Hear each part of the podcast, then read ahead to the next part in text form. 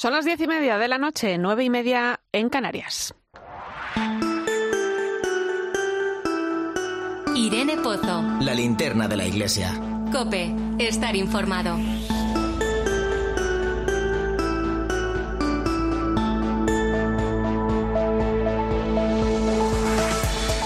¿Cómo estás? Venimos celebrando esta semana unos días dedicados al matrimonio. Y una servidora que lleva ya 16 años en esto, pues se da cuenta del reto que supone caminar al lado de esa persona con la que un día empezó la gran aventura de su vida. Cuando uno es padre y ve crecer a sus hijos, los míos ahora adolescentes, empieza a preguntarse también muchas cosas. Da vértigo pensar que la sociedad en la que están creciendo nuestros hijos sea capaz de distorsionar la belleza que supone el matrimonio. Dice la campaña de la Iglesia que la Iglesia en España ha puesto en marcha esta semana que el matrimonio es más. Y es cierto. Con el paso de los años se ha ido perdiendo el valor y el significado y con ello lo que supone para la sociedad. Por eso es importante el testimonio del matrimonio cristiano. Y claro que muchas veces el camino no es fácil, pero es bonito crecer y madurar juntos en las buenas y en las menos buenas, porque los momentos de dificultad, claro que existen. Pero como alguna vez escuché decir al Papa Francisco, el amor es más fuerte que cualquier pelea. ¿Cómo responder ante las distintas situaciones que se van planteando a lo largo de los años? ¿Cómo responder a los grandes retos que propone la sociedad actual? Pues hoy en día es necesaria una mirada diferente al matrimonio y a la familia. Por cierto, tres palabras que siempre recuerda el Papa. Permiso, gracias y por favor. Bienvenido a la linterna de la Iglesia. Te saluda Irene Pozo en este viernes 18 de febrero. La linterna de la Iglesia. Irene Pozo. Cope, estar informado. Como siempre, ya sabes que puedes acompañarnos con tus mensajes a través de las redes sociales. Estamos en Iglesia Cope en Facebook y Twitter, hoy con el hashtag Linterna Iglesia 18F.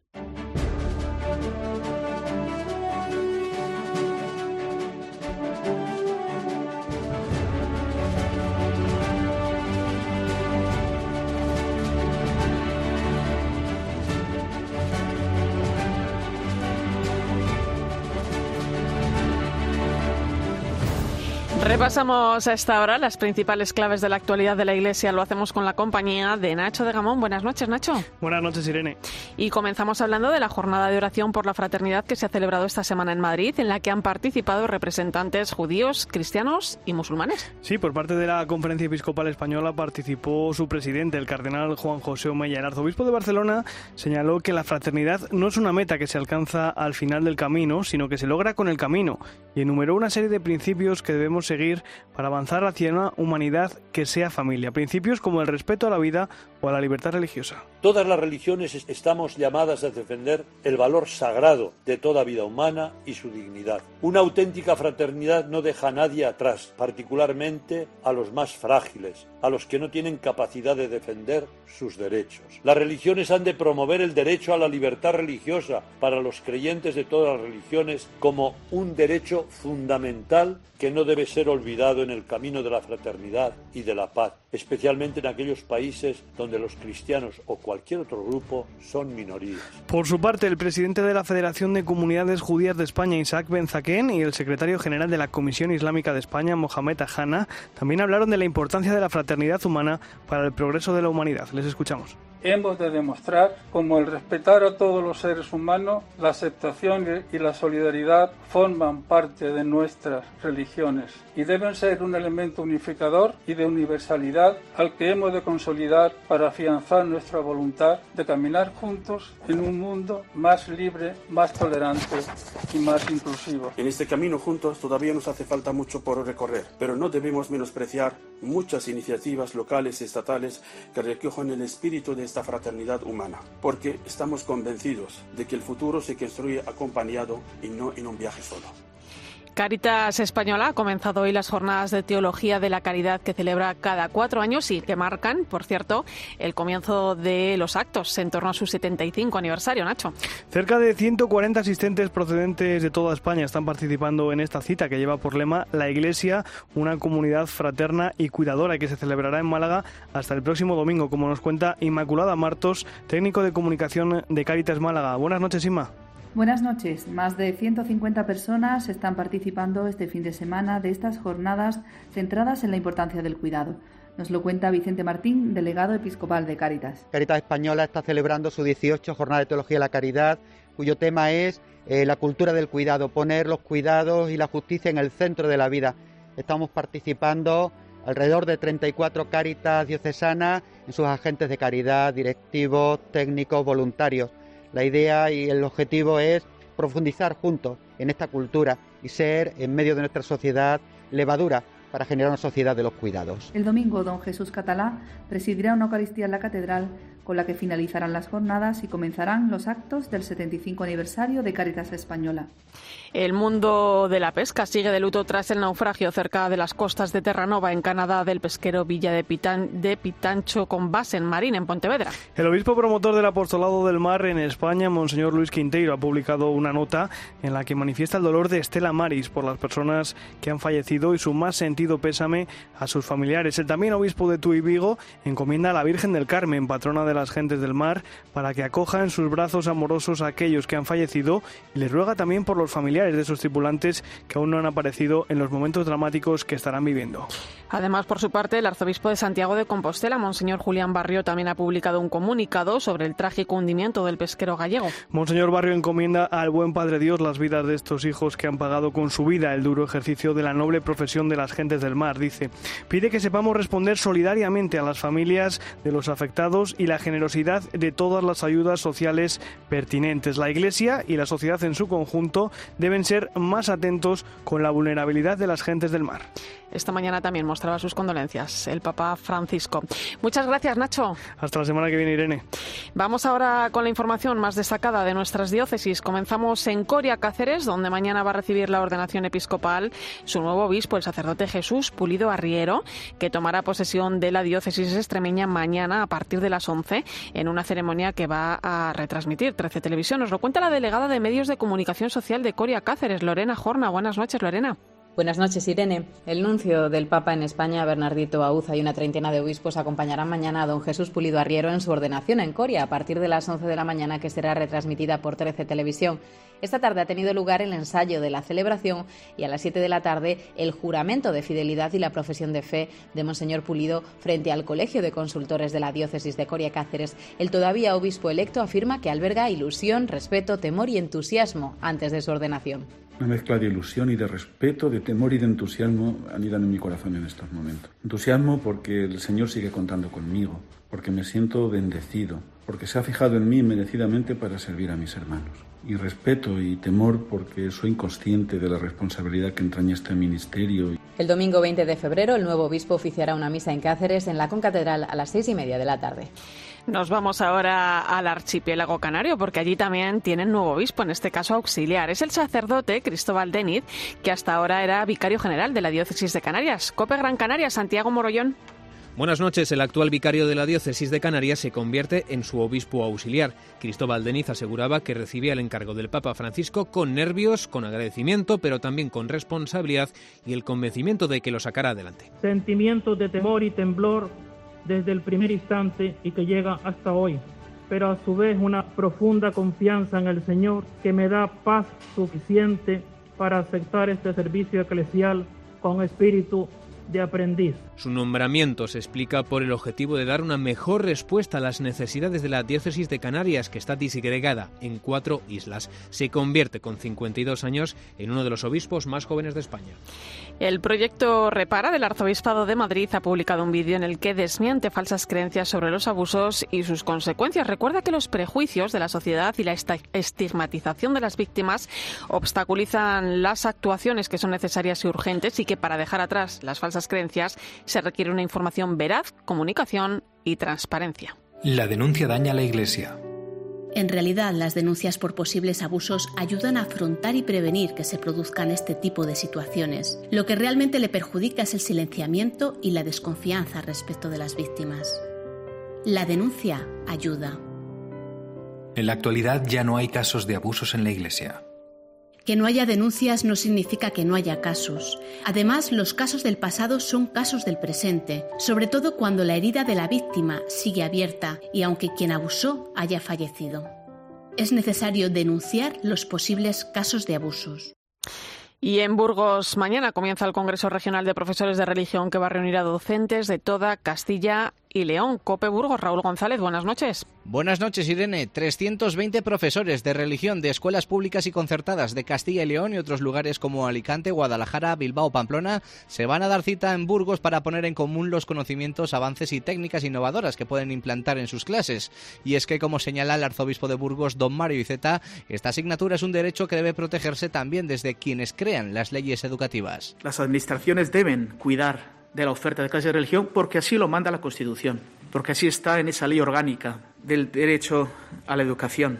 Y quiero agradecer profundamente a los profesores de religión por su entrega y por su testimonio. Este congreso contribuirá a la formación continuada del profesorado ofreciendo herramientas para su mejor desarrollo en el aula. Y ahora es el momento de viajar a Barcelona y a Palma de Mallorca, dos lugares fundamentales en la vida de Monseñor Antoni Badel, obispo auxiliar de Barcelona, que falleció el pasado sábado víctima de un cáncer de páncreas. Así le recordaban el arzobispo de Barcelona, el cardenal Juan José Omeya y el obispo de Mallorca, su isla natal, Monseñor Sebastián Taltabul, en sendos funerales. Él tenía muchos recursos para mostrar el mensaje de Jesús. Nos sugeriría una imagen o una metáfora a través de la cual iría mostrándonos cómo ser mejores laicos, consagrados, diáconos, presbíteros i obispos. I voldria que aquesta fos la meva definició d'Antoni, per lo que l'he conegut, per lo que hem treballat junts i per veure com treballava també entre la gent, enamorat de Jesús. El bisbe Antoni era un enamorat de Jesús i contagiava aquest amor una llum nova ha irradiat tots els racons de la seva vida, paraules i fets, idees i compromisos, vida i mort.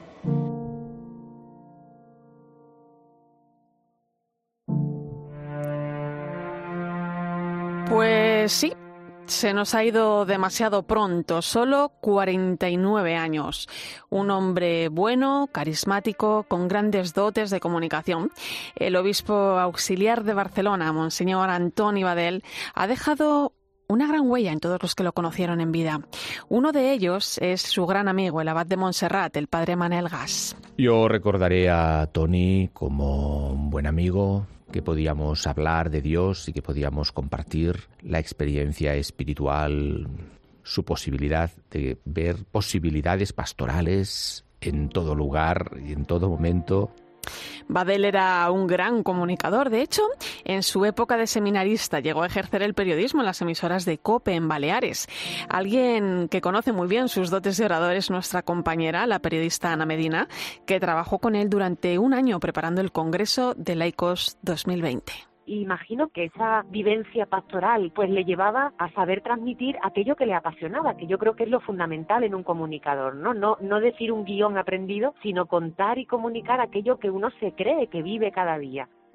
Tony Badel, como le gustaba que lo llamasen, era puro optimismo y entusiasmo, dos cualidades muy características en él cuando hablaba en público. Otra era, como nos cuenta Ana Medina, su cercanía lo conocí cuando eh, empecé a formar parte del equipo que preparaba la ponencia final del Congreso de Laicos. Claro, yo le decía, bueno, yo te tuteo, pero delante de dos mil personas que están participando, de todos los obispos de la diócesis española, te digo Don Tonio. Y él me decía, si tú me dices Don Tonio, yo te digo Doña Ana. Siempre afrontó su enfermedad desde la serenidad y el amor a Dios. Durante las Navidades, el Papa Francisco llamó a su madre por teléfono y le dijo que podía estar orgullosa de él. Santidad, por mi hijo, le respondió su madre Antonia. Así lo recuerda el sacerdote de los Sagrados Corazones, Fernando Cordero. El bispo Tony nos deja también el legado de una catequesis renovada. También ahora con su muerte nos deja el legado de mm, vivir, porque su enfermedad es una enfermedad muy dura, pero ha confiado totalmente en ese Jesús del que estaba plenamente enamorado. Después de años de actividad parroquial y trabajo con seminaristas, Monseñor Badel fue nombrado obispo auxiliar de Barcelona en 2017. Nos deja un legado enorme a su paso, como explica el abad de Montserrat, el padre Manel Gas. En Cataluña yo creo que él un poco pues dejó el rastro de lo que era. A él lo que le gustaba era visitar parroquias. Sé que se ocupó mucho también de sacerdotes, y sé también que en estos últimos tiempos intervino en cuestiones de gobierno de la diócesis, de reforma de la curia, de organización parroquial, una cierta huella como buen gobernante. Descansa en paz, querido Tony.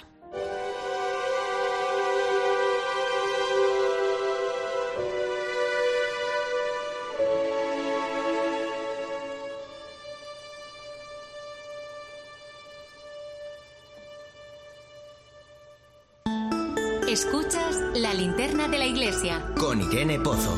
Cope, estar informado.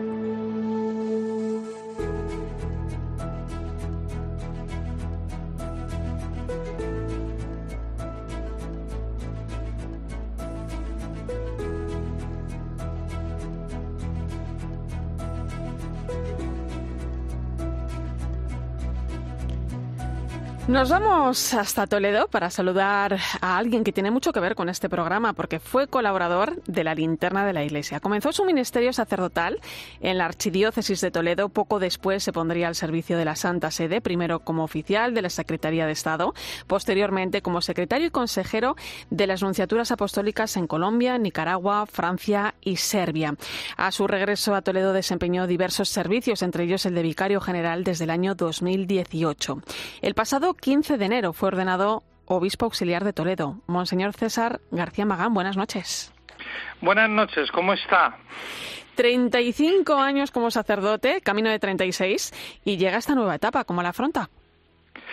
Bueno, pues la afronto en primer lugar con mucha confianza en el Señor y como dije el día de mi ordenación, pues como una nueva llamada, una nueva vocación del Señor dentro de esa llamada al ministerio eh, sacerdotal.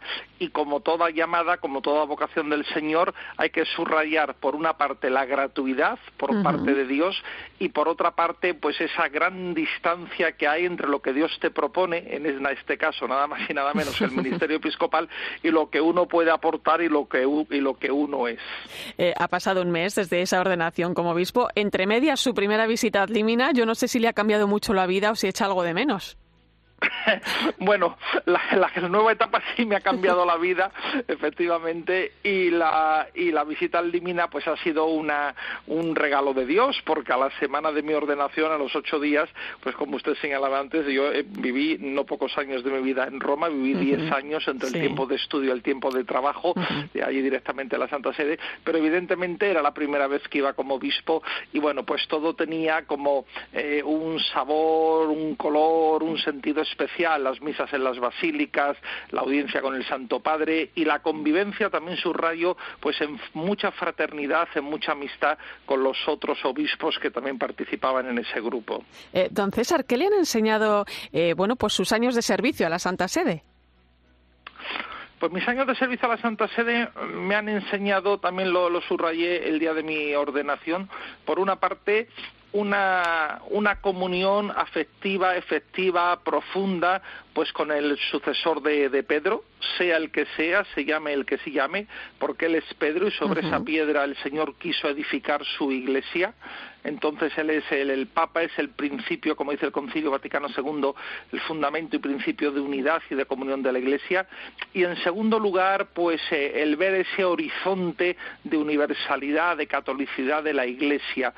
Y eso sirve, no digo para relativizar los problemas, pero sí para saber que en esa pluralidad y grandiosidad de la Iglesia, en unos sitios como es Europa, podemos tener en esta Europa occidental posmoderna, poscristiana, podemos tener pues crisis de identidad católica, podemos tener crisis de, de fe, pero en otros, en, en, esa catolicidad de la Iglesia, en otros continentes, la Iglesia está pujante, viva, con nuevos eh, miembros que se incorporan, uh -huh. como por ejemplo en África o en, o en, o en América Latina. Entonces es bueno ver las cosas también siempre, los problemas y el, la particularidad en esa perspectiva de la universalidad, de la catolicidad.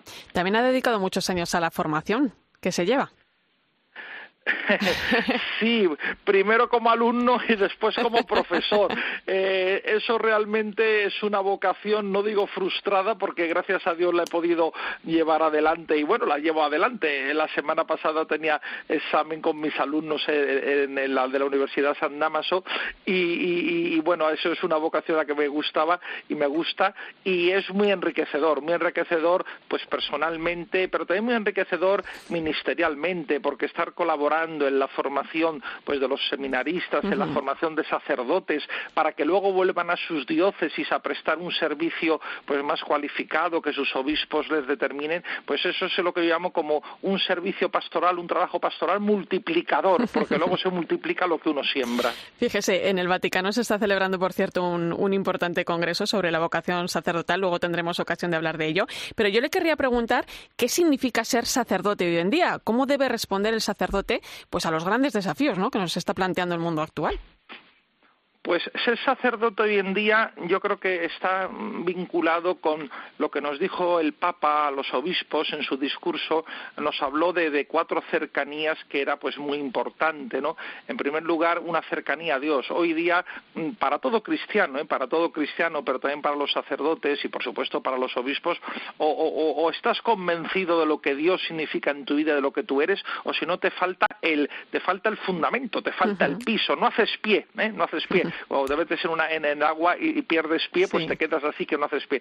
Segundo, una cercanía, nos decía el Papa, entre los obispos y, bueno, y en este caso, pues es decir, también entre los sacerdotes. Es muy importante vivir esa fraternidad de los presbiterios, esa fraternidad sacerdotal, porque precisamente em, cuando tenemos un ambiente, una cultura, pues que en muchos casos, a pesar de esas raíces cristianas, como decía Benedicto XVI, que han forjado Europa, se ha olvidado, se quieren olvidar de ellas, no es para refugiarnos, no es para encerrarnos en nuestro caparazón eh, como una tortuga, como un caracol o para quedarnos encerrados en la sacristía, sino que hay que salir a la intemperie, a la intemperie para evangelizar, para llevar la buena nueva. Pero para eso hace falta sentir la familia, la familia de iglesia, la familia del presbiterio. Y luego la cercanía, sin duda, al pueblo de Dios, porque uno no es sacerdote ni es obispo para sí mismo. Eres sacerdote o eres obispo por y para la comunidad, por y para los fieles, por y para eh, el pueblo de Dios que es la Iglesia. La Archidiócesis de Toledo acaba de publicar una guía de buenas prácticas para la protección de menores. Se trata de avanzar en la prevención de abusos, también de dar a conocer, bueno, pues qué es un abuso, cuándo se produce eh, y cómo actuar, ¿no? ¿Cómo ha sido acogida esta guía, don César?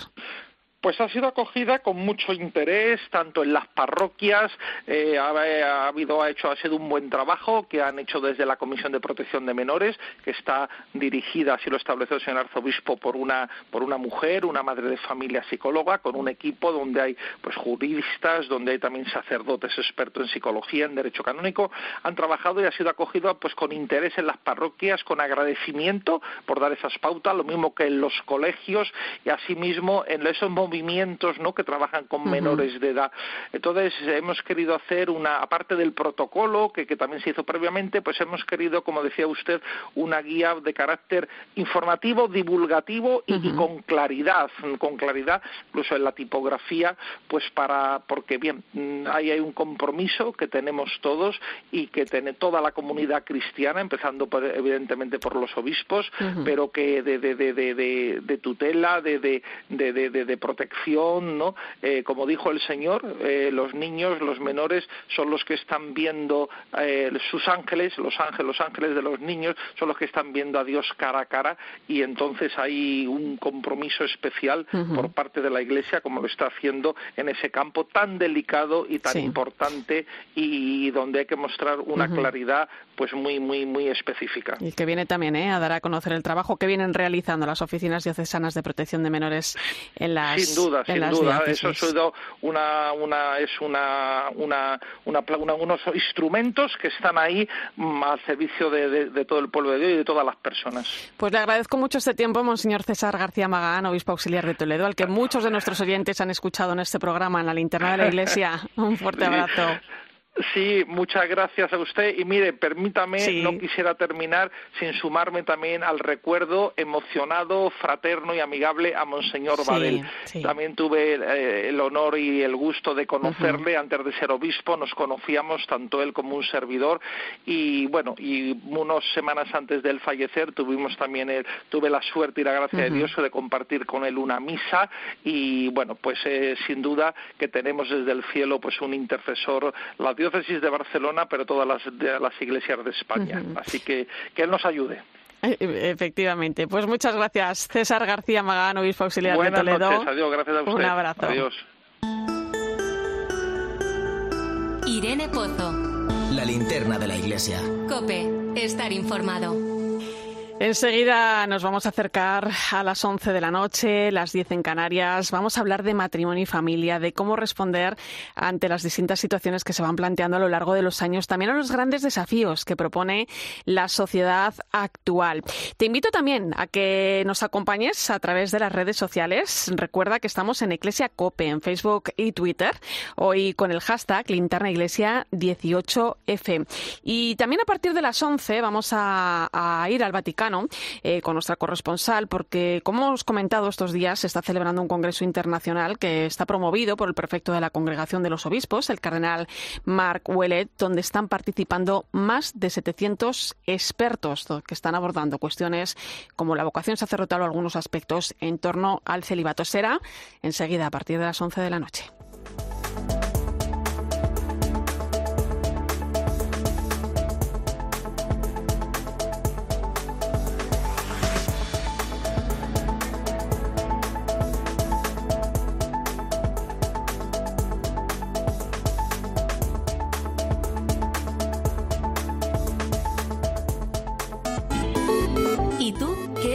Pensando? Escribe a Irene Pozo en Twitter en arroba eclesiacope y en nuestro muro de Facebook Eclesia Cope. En la radio todo pasa en Cope. Marín, Pontevedra, donde las horas volverán a hacerse muy largas a las puertas de la armadora del pesquero Villa de Pitancho. El pesquero, ya lo sabes, se hundió a primeras horas de, de, este martes con 24 tripulantes. Imagínate, ¿no? Cómo están esas familias esperando. Buena gente, marineros de treinta y tantos años, 40, 45. 21 familias no han dormido esta noche. Ni lo harán tampoco las próximas noches. Por eso es difícil imaginar el dolor que se vive en este momento en la familia de Pedro, como el dolor que se vive en la familia de Raúl, de Jonathan, de William, de Martín, de... Al final, marinero, todos somos familia. Hoy hemos querido encender la linterna desde el puerto de Marín. Nos hemos encontrado con el cura, el párroco de Santa María. Ante una catástrofe, un desastre como este, ¿qué les dice a esas viudas o qué les dice? Esas eran las preguntas que más me temía que, que me dijeras. La proximidad, la cercanía, el silencio. En la radio todo pasa en Cope. UMAS, la mutua aseguradora de la Iglesia Católica, ofrece una amplia gama de seguros de salud para todos sus mutualistas, con unas condiciones muy ventajosas. UMAS Salud tiene acuerdos con las tres mayores compañías nacionales de asistencia sanitaria. Solicite su seguro de salud en www.umas.es. UMAS, 40 años de vocación de servicio. Carlos Herrera, Paco González, Pepe Domingo Castaño, Manolo Lama, Juanma Castaño, Ángel Expósito, Pilar Cisneros, Fernando de Aro. Son los profesionales mejor valorados de la radio y ahora puedes estar más cerca de ellos. Querido Pablo, buenos días. Muy buenos días, Carlos, ¿cómo estáis? Pues estamos muy bien para la edad que tenemos, por diversidad. pues es que Pablo Alborán. Es sencillo, solo tienes que entrar en cope.es y registrarte. Así formarás parte de manera exclusiva de una comunidad y accederás a un universo lleno de experiencias. Estamos hasta ahora aproximadamente a 10 grados bajo cero en el centro de la ciudad. Kiev es una ciudad con un sentimiento como de una mezcla entre tristeza. Entra ya en cope.es, regístrate y abrirás la puerta a un mundo lleno de experiencias. ¿Qué es el matrimonio? ¿Un bodorrio? ¿Un mero trámite? ¿Una condena? El matrimonio es mucho más de lo que crees. Es una aventura porque te expones al 100% sin reservas y sin vuelta atrás porque sabes que el amor es el motor. Es más fidelidad porque no importan las dificultades, lo único que importa es vencerlas juntos. Es más perdón porque no pone límites a la comprensión y al arrepentimiento. Entra en matrimonioesmas.org y descúbrelo. Escuchas la linterna de la iglesia. Y recuerda, la mejor experiencia y el mejor sonido solo los encuentras en cope.es y en la aplicación móvil. Descárgatela. La vida es como un libro y cada capítulo es una nueva oportunidad de empezar de cero y vivir algo que nunca hubieras imaginado. Sea cual sea tu próximo capítulo, lo importante es que lo hagas realidad. Porque dentro de una vida y muchas vidas, ahora en Cofidis te ofrecemos un nuevo préstamo personal de hasta 60.000 euros. Entra en cofidis.es y cuenta con nosotros. Alquiler, acción de alquilar, negocio por el que se cede una cosa a una persona durante un tiempo a cambio de una rentabilidad. Seguro, adjetivo, es cierto, libre y exento de todo peligro o riesgo. Si piensas en alquilar, ya sabes, alquiler seguro. Infórmate en alquilerseguro.es. Alquiler seguro, protección a propietarios.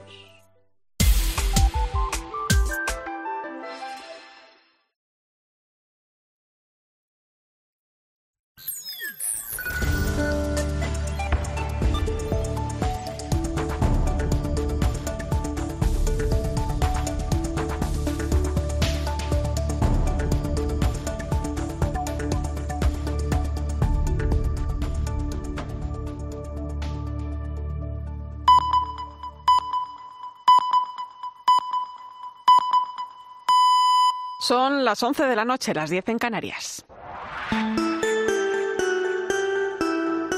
Irene Pozo. La linterna de la iglesia. Cope, estar informado.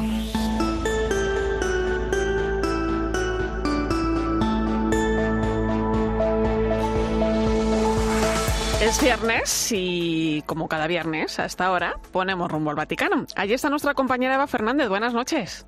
Muy buenas noches, Irene. Eh, Eva, estos días en el Vaticano, lo, avanzábamos antes, está celebrando un congreso eh, internacional promovido por el prefecto de la Congregación de los Obispos, el cardenal Marc Ouellet, eh, donde participan más de 700 expertos y se están abordando cuestiones pues como la vocación sacerdotal o algunos aspectos en torno al celibato. Arrancaba este jueves con las palabras que pronunció el cardenal Ouellet en su saludo inicial sobre cómo responder a la crisis sacerdotal que se vive en este tiempo.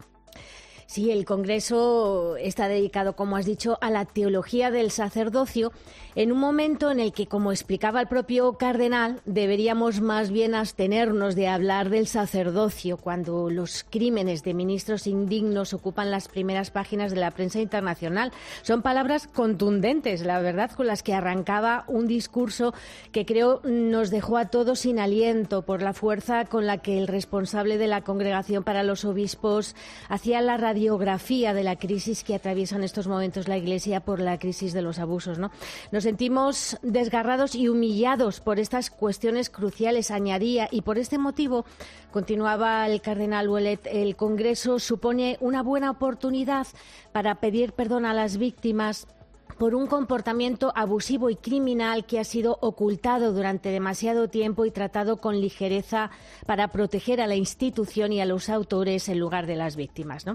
Pero mm, a pesar de todo, mm, eh, continuaba el, cardenal, ¿no? el Congreso es necesario porque mm, eh, hay que profundizar en el sacerdocio de Cristo con sus dos formas de participación, que es a lo que más tiempo dedicó a la bautismal y a la ministerial, puesto que, em, decía el cardenal, se ha sobrevalorado el papel de los sacerdotes respecto al resto de los bautizados y por lo tanto es necesario restablecer el equilibrio mm, que, que, mm, por supuesto el, Congreso que termina por cierto mañana va a servir para incrementar el entusiasmo por todas las vocaciones de la Iglesia. Eh, el Papa Francisco era el encargado de abrir estas sesiones de trabajo con una conferencia titulada Fe y sacerdocio hoy. ¿Qué podemos destacar de sus palabras, Eva? Bueno, fue mm, un discurso en el que el Papa eh, marca las líneas maestras del perfil del sacerdocio que necesita la Iglesia del siglo XXI. Fue un discurso cuajado de experiencias personales y de consejos muy optimista en el que, por ejemplo, recordaba que el sacerdocio es una relación significativa con Dios y no funcionalismo operativo. ¿no? Y también hizo hincapié en que muchas crisis sacerdotales tienen tienen su origen en, una pobre vida de oración, en reducir la vida espiritual a una mera práctica religiosa. Dio mucha importancia en su discurso a la amistad con otros sacerdotes, que lo acaba de recordar eh, don César García Magán en la entrevista que le has hecho. ¿no? Añadía que, que, incluso mm, donde funciona la fraternidad sacerdotal y hay lazos de verdadera amistad, también es posible vivir el celibato con mayor serenidad, porque aseguraba que el celibato es un don que la Iglesia latina atesora, pero es un don que mm, para ser vivido como santificación requiere relaciones sanas y de verdadera mm, y de bien, ¿no? Y de verdadero bien que encuentran su raíz en Cristo, ¿no? Sin amigos y sin oración, mm, eh, añadía el Papa, el celibato puede convertirse en una carga insoportable y en un contratestimonio de la belleza misma del sacerdocio. Bueno, pues seguiremos de cerca este tema. Es importante, ¿eh? Cómo responder al gran desafío de ser sacerdote en el mundo actual. Eh, Eva, en otro orden de cosas, esta semana conocíamos que el Papa Francisco, mediante un motu propio, eh, modificaba la estructura interna del dicasterio para la doctrina de la fe para que, entre otras cosas, pueda trabajar con mayor eficacia en la lucha contra los abusos en la Iglesia. ¿Qué implica esto? Pues eh, se puede decir, Irene, sin duda, que, supone un hito más en la lucha contra los abusos, a la que el Papa concede tanta importancia que incluso ha tomado la decisión de desdoblar un dicasterio que es ya de hecho el buque insignia en la lucha contra los abusos de menores dentro de la Iglesia. A partir de ahora, la Congregación para la Doctrina de la Fe podrá trabajar con mayor eficacia y para conseguirlo, el pontífice ha firmado este motu propio por el que refuerza este dicasterio, instituyendo dos secciones distintas distintas, la doctrinal y la disciplinaria, para que pueda acometer mejor sus competencias tanto en el terreno teológico como jurídico. En los últimos años se habían incrementado tanto los casos de abusos que se hacía necesario reforzar el trabajo de la parte jurídica sin restar importancia, por supuesto, a la parte doctrinal. Además, el Papa ha dispuesto que cada una de las secciones esté coordinada por un secretario acompañado de un equipo más especializado. O sea que ha sido sin duda, Irene, como veis, una semana muy entretenida. No te has aburrido, ¿eh? Desde luego que no. Pues muy bien explicado todo, compañera. Gracias por hacer las cosas un poquito más fáciles. Un fuerte abrazo. Bueno, a vosotros un abrazo. buen fin de semana a todos. Escuchas la linterna de la iglesia. Con Irene Pozo. Cope, estar informado. 11 y 5 minutos de la noche, 10 y 5 en Canarias. Ya sabes que estamos celebrando la Semana del Matrimonio. Se trata, bueno, pues de que los matrimonios eh, católicos renueven su compromiso para mostrar a la sociedad la belleza de este sacramento. Manu Torralba nos cuenta la historia de una joven pareja, la de Carlota y Lucas, que no han dudado en casarse en plena pandemia. Comencemos por el principio. Yo cuidaba a, los sobrinos de Lucas. Una chica muy baja, interesante y oye, vamos a ir a conocerle un poco más. Empezábamos a quedar con amigos, siempre quedábamos un poco antes juntos. Tenían 23 y 27 años, así se conocieron Carlota y Lucas en 2018, cuando ambos acababan de salir de una relación anterior. La verdad es que me lancé yo porque yo soy bastante directa. Yo creo que flipó un poco. Me dijo que sí y entonces nada, luego ya como al de dos semanas o así fue cuando me pidió el salir. Fue muy poco a poco, dice Carlota, pero al cabo de unos meses se lo dijo a Lucas. Que me he enamorado, que me he enamorado y ya, ya no es que me gustes, es que te quiero, que te quiero en mi vida. Pues yo creo que ya empezamos como a tener muy en mente pues un proyecto en común. Así que la cosa, como en cualquier pareja, se puso seria lo hablábamos mucho, la verdad. Obviamente hubo un día en que yo dije, venga, le voy a pedir matrimonio, lo planeé un poco, ¿no? Pues me fui a comprar el anillo y ahí fue un poco el primer shock. Ya tenían 24 y 28 años, era un paso importante que a muchos jóvenes les da miedo tomar. Carlota dice que a la gente de su edad le da miedo comprometerse porque les puede hacer sufrir. Que la gente yo creo que tiene miedo al compromiso. Te da infinitas alegrías, pero muchas veces también el sufrimiento pues de que ya tienes cuentas con una persona y para todo. Y la alegría y la felicidad que te genera es el triple que el sufrimiento. Lucas asegura que cuando uno hace las cuentas, casarse merece la pena. Muchas broncas, ¿no? Pues tienes tus días buenos, tus días malos, pues tienes que lidiar con eso, ¿no? Pones en la balanza las cosas buenas, cosas malas y dices, es que las cosas buenas le ganan por goleada, ¿no?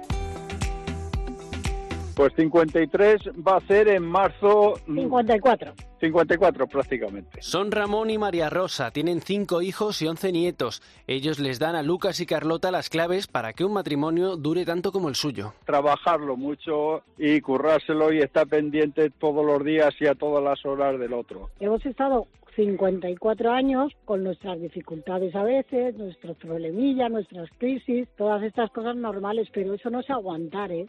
Es el viaje que un matrimonio hace junto a lo largo de la vida, el que comenzaron Carlota y Lucas en septiembre de 2020 con el sí quiero en el momento más duro de la pandemia. Al principio fue un shock, ¿no? Cuando de repente vimos todos los datos y tal, pero cuando llega nuestra boda, claro, fue esto, en la pandemia empieza en marzo y nosotros nos casábamos el 26 de septiembre, o sea, cambiaron los aforos al 50%, tuvimos la suerte que de nuestros invitados justo el 50% se nos bajó por miedo. Por cierto, que tienen una nueva compañera de viaje, su hija Vega, de cinco meses. Que lo que nos ha hecho ha sido pues darnos cuenta que ya no estamos los dos solos y que todavía tenemos que poner muchísimo más empeño en nosotros. Carlota y Lucas ya tienen 27 y 31 años, se conocieron hace casi cuatro y se casaron hace uno y medio. Dicen que son muy de casarse, sobre todo por la iglesia, porque es un paso adelante en el proyecto vital de toda persona y el mejor escenario para criar a un hijo.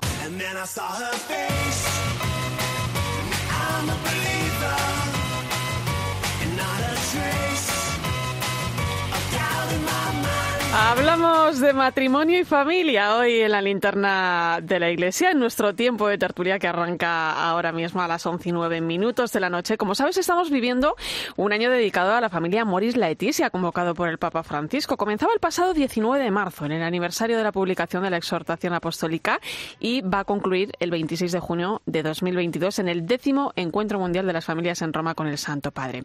Esta semana la Iglesia en España se ha querido unir a este año especial celebrando las Semana del Matrimonio. Esto nos lleva a hablar hoy pues de la belleza y los valores que se desprenden del matrimonio, de cómo responder ante las distintas situaciones que se van planteando a lo largo de los años y por tanto, pues hablamos también de la familia. Me acompañan alguien que conoce bien estos temas. Hoy le presento como director de la Cátedra Moris Leticia de la Universidad Pontificia Comillas, también de Jesuitas Familia España. Fernando Vidal, buenas noches. Muy buenas noches. Qué buena campaña esta de matrimonios más. Me ha encantado, me está encantando. Sí, señor. También tengo aquí a mi vera la periodista Laura Daniele, que comienza nueva etapa profesional en el gabinete de prensa de Caritas Española. Bienvenida. Muy buenas noches a todos. Buenas noches, Irene. Pues vamos a ello. Eh, Fernando, lo estabas diciendo, la conferencia episcopal lanzaba esta semana del matrimonio una página web matrimoniosmas.org que a mí me parece súper atractiva, que muestra un mensaje muy actual de lo que es el matrimonio. Eh, no sé si habéis tenido ocasión de visitarla, yo la recomiendo. Tú sí, Fernando.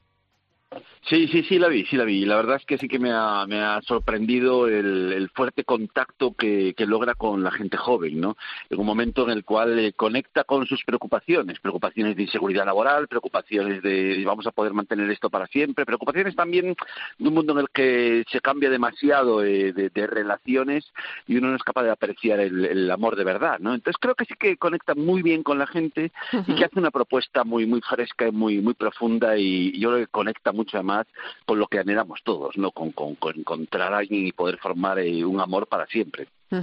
Laura. Sí, yo creo que es eso, ¿no? Que al final es una campaña muy sencilla, pero que refleja con la mayor naturalidad posible lo que es realmente la vida del matrimonio y la familia, ¿no? Que no es más que una experiencia vital que, bueno, que anhela todo ser humano, porque está arraigado en un en un sentimiento muy profundo y que anhelamos todos, que es querer y sentirnos queridos. Y creo que esta campaña lo refleja con, con mucha naturalidad. Es muy Oye, bonita. Eh, ¿estar casado es ser un bicho raro hoy en día?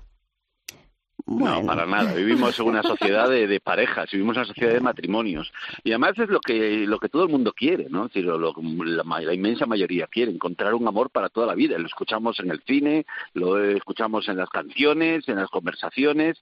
Lo que pasa es que luego tenemos como un doble mandato, porque la sociedad también nos pide utilitarismo y nos pide el cambiar y nos dice que, que renovemos las cosas y que, y que las tiremos y por eso es verdad que tenemos ese doble, como ese doble alma, ¿no? De por una parte queremos amar para siempre, pero por otra parte parece que la cultura que tenemos nos dice lo contrario.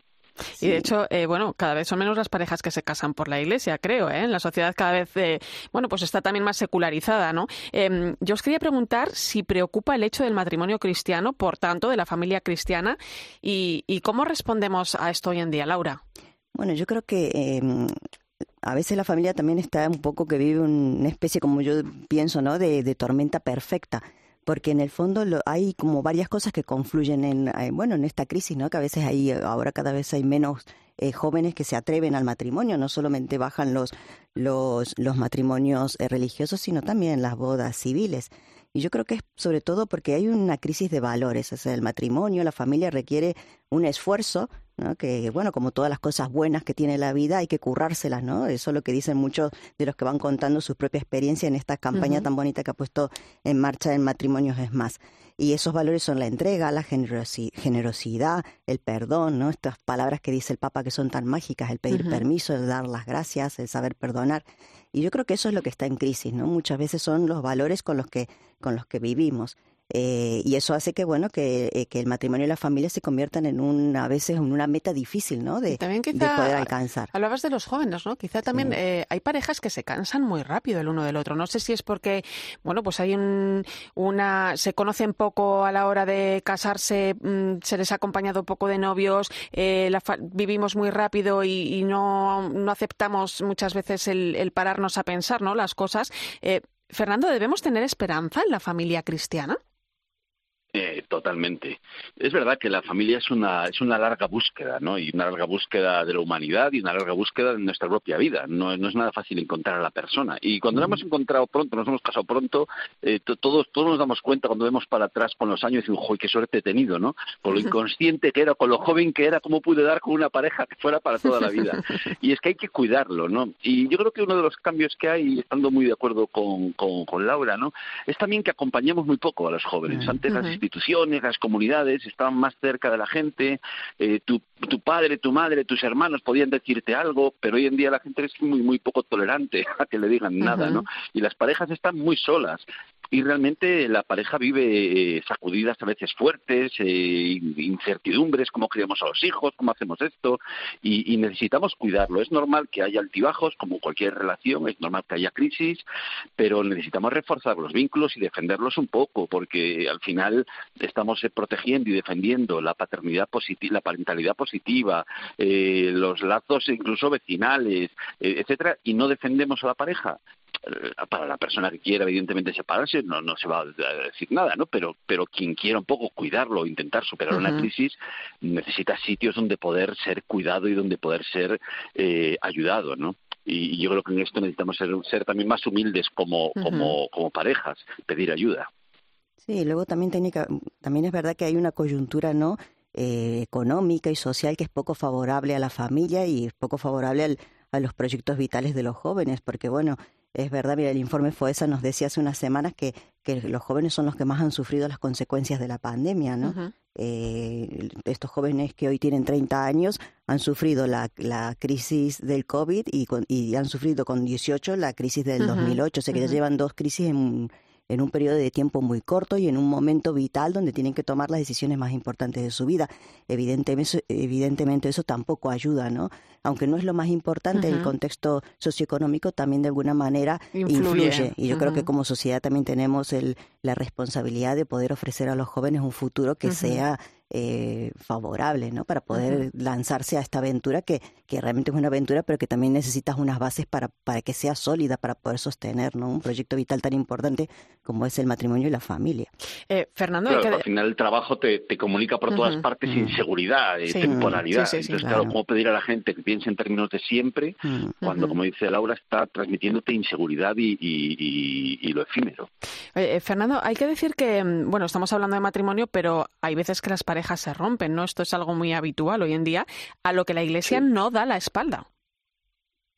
No, no, no, y, cuida mucho. Y es verdad que en los últimos tiempos, con, con todo Amor y Leticia, han surgido un montón de, iniciativas eh, para acompañar, para, para reconstruir la vida, para, para recrear un poco la vida de nuevo. Y ahí eh, tanto las iniciativas de Redentoristas o de Cuatro Estaciones de las UDX o en Toledo también, eh, del grupo Santa Teresa. Yo creo que sí que, están haciendo cosas muy innovadoras para acompañar a la gente, porque es verdad que en ese momento se te rompen los vínculos más importantes y, la, y la dirección va por revincularte de nuevo. Y la experiencia que, que estamos viviendo es que mucha gente se revincula de nuevo al Señor, ¿no? Descubre de nuevo a Dios después de un tiempo, bueno, pues que, a veces ha estado bastante alejado. Oye, cuando el Papa convocó hace unos meses el año Familia Moris Laetitia, destacaba la necesidad de apoyar a la familia en el tiempo que venimos viviendo, ¿no? Claro, a ver, de alguna forma los momentos más duros de la pandemia han puesto de relieve el papel de la familia, ¿no? Laura. Sí, o sea, al, final la, la, pandemia ha sido un, un, golpe duro para, bueno, para todas las personas y también para las familias que evidentemente han sentido la soledad, ¿no? Del aislamiento, del confinamiento, que se han encontrado en sus casas con, con el teletrabajo, con la atención de los niños, la imposibilidad de conciliar, abuelos que no podían ver a sus nietos, hijos que no podían ver a sus padres. Eh, bueno, el nivel de estrés ha sido muy, muy alto y, y de hecho yo creo que bueno, que dentro de todo lo negativo que ha tenido la pandemia, se ha tenido una cosa positiva y es que nos hemos dado cuenta de que hace tiempo que también teníamos un problema que era el problema de la salud mental y que la pandemia ha puesto sobre la mesa y que ojalá que bueno, que entre todos consigamos eh, tomar conciencia de que es un problema real y de que es necesario eh, resolverlo. Pero aparte de todo eso, también creo que ha tenido cosas muy positivas, ¿no? Porque, bueno, hemos pasado más tiempo con nuestra familia y eso también nos ha ayudado a pasar más tiempo juntos, a compartir y a descubrirnos otra vez, ¿no? Fernando. Nos ha, descubierto el tema de la enfermedad mental y el de la soledad también, porque hay un 20% de, de, de, personas que dicen que sienten soledad en la última semana, ¿no? Y, y sí, eh, recientemente hemos hecho una encuesta desde la Cátedra Moris Leticia de Comillas que nos da algunos datos muy reveladores, fíjate. El 64% de las familias encuestadas sostiene que la pandemia va a cambiar algo esencial en su vida. Y además, tras esta, esta experiencia de pandemia, el 60% de padres y madres de familia dicen que van a esforzarse más por transmitir más valores a sus hijos. Y el 80%, es decir, eh, ya al final eh, cuatro de cada cinco, confiesa que la pandemia le ha llevado a valorar más la dimensión familiar. Es tremendamente importante. Son datos muy alentadores, ¿eh? Sí, sí. Sí, mm. porque nos ha hecho conectar con lo, con lo esencial. Y es mm. verdad que en lo negativo, además de tanta pérdida y tanta enfermedad que todavía arrastramos, también es verdad que se ha doblado el porcentaje de los que dicen que su situación laboral perjudica mucho la vida familiar y hay casi un 20% que ha tenido mayor conflictividad con los hijos. Y eso es normal por la cantidad de tiempo que hemos pasado en casa, porque de repente miras a casa, porque no estabas en casa, y de repente miras cómo están tus hijos trabajando, qué es lo que están haciendo, tanto el día con el móvil, no están con el móvil. Bueno, pues estas batallas te das más cuenta. Pero a mí me parecen muy alentadores estos datos, ¿no? De, que, nos llevan a, pensar en lo, en lo esencial. Eh, en el mes de diciembre, en la, la pasada fiesta de la Sagrada Familia, el Papa Francisco se dirigía mediante una carta a los matrimonios, les invitaba a vivir la vocación familiar. Le volvíamos a escuchar hablar otra vez de lo que ya hemos citado aquí, ¿no? De la importancia de los gestos, ¿no? De pedir las cosas por favor, de dar las gracias, de pedir perdón. Y en ese ejemplo es donde crece la familia, ¿no? Qué importante también transmitir esos valores a nuestros hijos, a nuestros nietos, ¿no? Fernando. Sí, porque son valores de, de, toda la vida. Es decir, la familia es lo más original del ser humano, lo más universal y lo más estructural de nuestra vida. Y por lo tanto, eh, engañamos a aquellos a los que no les estamos transmitiendo los valores esenciales de la vida, en donde realmente nos jugamos el, ser felices, el realizarnos, el poder llegar a amar lo más posible en nuestra vida. Y, orientarnos a otras cosas que pueden estar bien, eh, yo creo que, no nos dan la base fundamental de lo que nos va a permitir gozar de la vida. Ya no solamente es necesidad de ajustarse o no, o no ajustarse a determinadas normas, es tener aquellas capacidades y tener aquel, aquel foco que te permite vivir de verdad. Laura. Sí, evidentemente que es, eh, es fundamental. O sea, eh, siempre, siempre escuchaba al, cardenal Cañizares que decía que en la familia es donde aprendemos lo que es el amor incondicional, porque en realidad es ahí donde nos descubrimos que, que nos quieren como somos.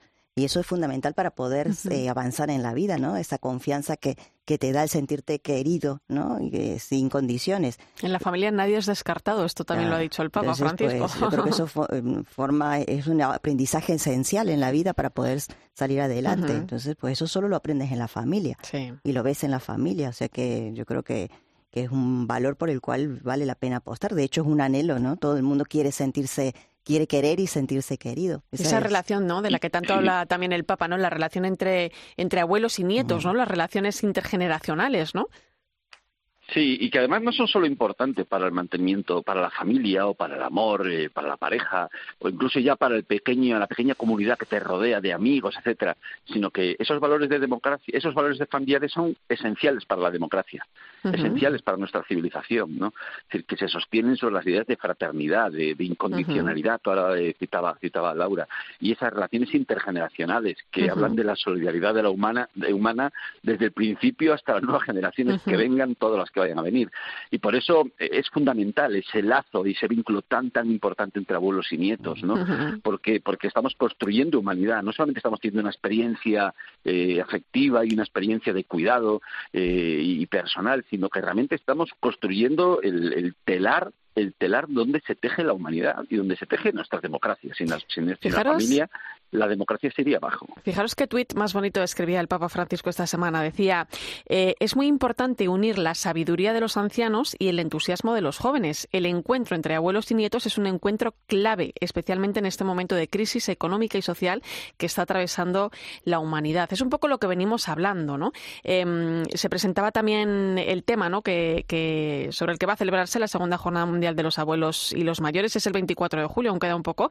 Pero fijaros qué bonito. En la vejez seguirán dando frutos. Da que pensar, ¿eh, Laura? Sí, o sea, cualquiera que ha visto la relación que tiene un niño con su abuelo sabe que es un vínculo muy especial que es muy difícil comparar con cualquier otro vínculo.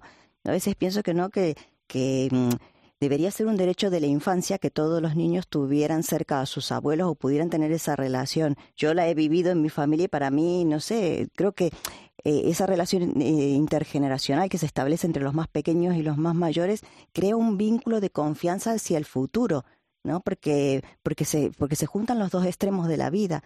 Y eso es una, un tesoro, un regalo que para cualquier niño que lo ha podido vivir sabe que se lo que lo va a llevar siempre en el corazón. Y por eso no siempre pienso que debería ser considerado un derecho de la infancia. Bueno, y además hay muchas iniciativas. Un día os voy a traer una aquí, ¿eh? Adopta un abuelo. Ya Ah, ahí lo dejo, ya os hablaré de Qué ella. bien. Fernando, Suena muy eh, bien, una sí. última reflexión.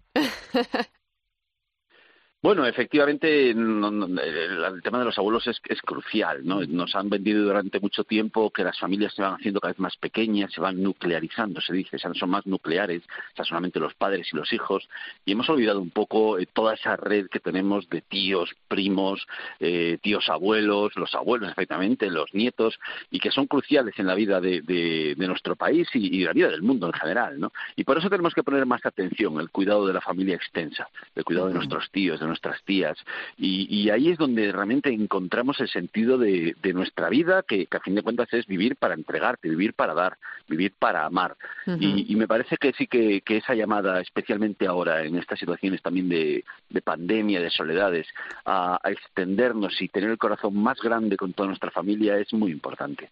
Pues bellísimo mensaje el que nos queda hoy sobre el amor, sobre la belleza del matrimonio y de la familia, tan necesario en este tiempo. Gracias, Fernando Vidal, un placer. Muchas gracias. Y Laura Daniele, hasta otra. Hasta la próxima, un beso a todos. Y terminamos hoy con una nota de humor que también es importante en el matrimonio. Es parte del contenido que podemos ver en matrimoniosmas.org. Los protagonistas, dos cocineros muy especiales, Lola y Javi. Pues la receta de hoy está dedicado a aquellos matrimonios que tienen hijos u otros animales de la misma especie. Antes de empezar la receta, es fundamental que el matrimonio hable y ponga los ingredientes sobre la mesa. Disciplina. Los niños deben hacer lo que dicen sus padres. Con los adolescentes hay que ponerle bastante. Fortaleza. Si los niños no son fuertes, van a comer cualquier cosa que le vendan por ahí. Respeto. No solo con la sociedad, sino también con sus hermanos y sus padres. Un guantazo bien dado. Eso no tenemos. ¿Y no has comprado? No, ni pienso comprar. Muchas gracias por acompañarme esta noche en la linterna de la iglesia. Te dejo ahora con el partidazo de Cope y Joseba Larrañaga.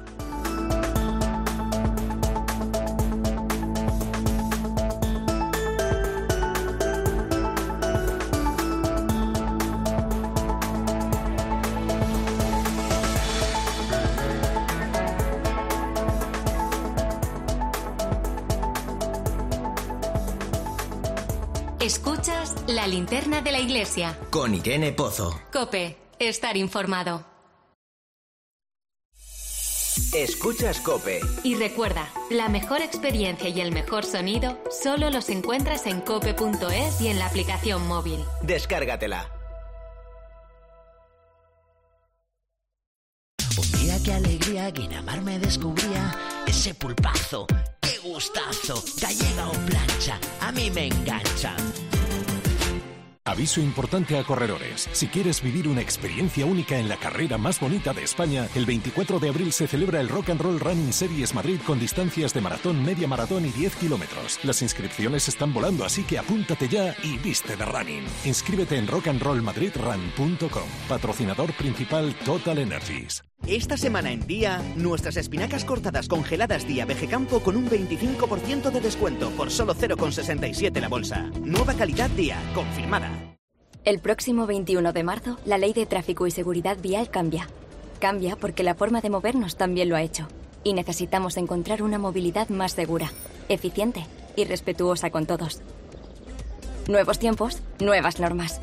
Dirección General de Tráfico, Ministerio del Interior, Gobierno de España. Espabila. Sí, tú, que ya se puede salir. Haz algo. Sal de casa, viaja, demuestra al mundo que puedes salir de tu zona de confort. Y cuando vuelvas, si tienes esas ventanas que te aíslan de todo, descubrirás que el mejor lugar del mundo ya lo conocías. Ventanas con sistemas Comerlin. Como en casa, en ningún sitio. Vaya oferta loca. Dos gafas graduadas con lentes antirreflejantes por solo 79 euros. Infórmate en soloptical.com. ¿En qué capítulo de tu vida estás ahora? ¿Quieres hacer una reforma o cambiar de coche? ¿Tus hijos ya necesitan un ordenador para cada uno? ¿O quizás alguno ya empieza la universidad? ¿Habéis encontrado el amor y buscáis un nidito? En Cofidis sabemos que dentro de una vida hay muchas vidas y por eso ahora te ofrecemos un nuevo préstamo personal de hasta 60.000 euros. Cofidis, cuenta con nosotros. Caldos Don Simón 100% naturales elaborados en nuestra planta de Almería. Un viaje al corazón de la huerta. Caldos Don Simón con verduras frescas y aceite de oliva virgen extra. Consigue el mejor sabor en tus platos favoritos y sin aditivos como el glutamato. Don Simón. ¿Está clara la diferencia? A ese dolor de espalda que te fastidia el fin de semana. ¿Y a ese dolor de cabeza que pone a prueba tu paciencia? Ni agua.